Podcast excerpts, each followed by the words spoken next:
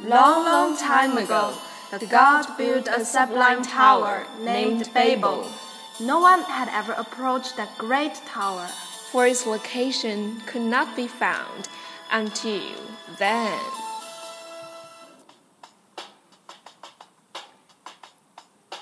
Hey Rebecca, you're such a big bag. Where are you going? Such a hurry. I've heard that they found a godly tower, Babel. I'm going to see it.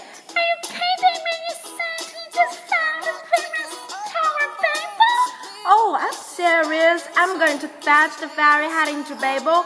Don't get in my way if you're not interested. Wait for me, I'm going with for me. Voices that touch your heart. Languages beyond border. Welcome aboard. Our destination is Babel.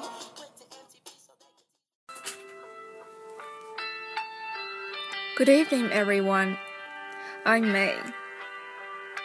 During the last program, we've talked about Emma Watson on the red carpet. So today we're going to talk about movie 2. We're going to talk about Shakespeare in the movies. Ask people what they think of Shakespeare's work, and their answers will most likely contain an array of adjectives creative, exciting, confusing, inspiring, and difficult.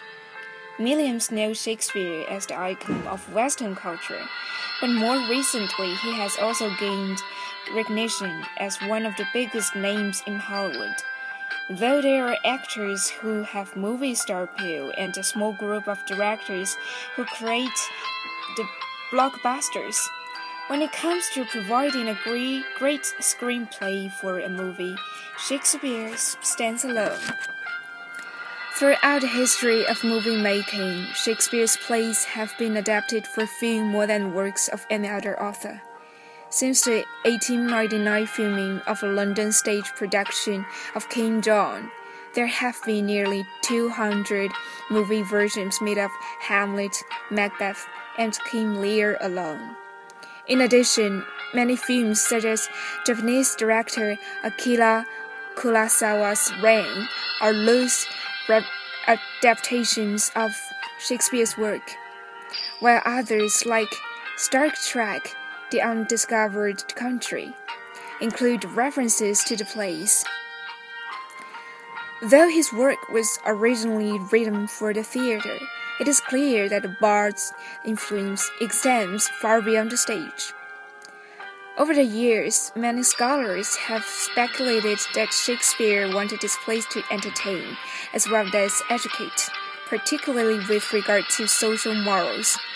In contrast, many filmmakers today have tended to put entertainment value first, particularly those in Hollywood. Although early big screen versions of Shakespeare's plays were little more than filmed stage performances, it wasn't long before directors were exploiting cinema's unique strengths to produce adaptations that were both crowd pleasers and works of art in their own right. Over the years, film producers have taken various approaches to Shakespeare, with some choosing the traditional approach in which characters dress in the clothes of the period in which the original play was set. This was the predominant style of the adaptations produced by the BBC in the early 1980s. It was also the style used by Laurence Olivier in his Oscar winning 1944 version of Henry V and in Franco Zeffirelli's 1968 film version of Romeo and Juliet. Director Orson Welles was one of the first to take an alternative approach to Shakespeare with his 1936 version of Macbeth, set in 19th century Haiti. Welles' Macbeth was one of the first Shakespearean film adaptations that used a contemporary setting and put a new spin on themes in the original work. A more recent example is a production of Richard III set in 1930s England.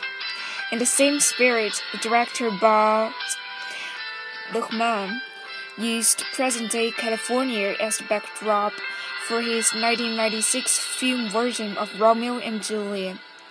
Luhrmann exploited the powerful imagery of film to its fullest in order to make the complex, archaic language of the play easier for a modern audience to relate to. With his 1998 film Shakespeare in Love, British filmmaker John Mason found yet another revolutionary way to interpret the great playwright and his works. Rather than simply adapting Romeo and Juliet, Mason based the story on an imaginary real Shakespeare character who, inspired by his love for an aristocrat's daughter, writes his first great tragedy. Cast with big name stars such as Gwyneth Paltrow and Josephine Fiennes. Shakespeare in Love was a box office hit and went on to win an Academy Award for Best Picture. Once feared by many high school students throughout the English speaking world, Shakespeare's plays have taken on a new dimension thanks to the creative forces of film. Popular movie stars have rejuvenated the stories of the great playwright making them more fashionable. The most famous storyteller of all time looks set to remain an important force in filmmaking for many years to come.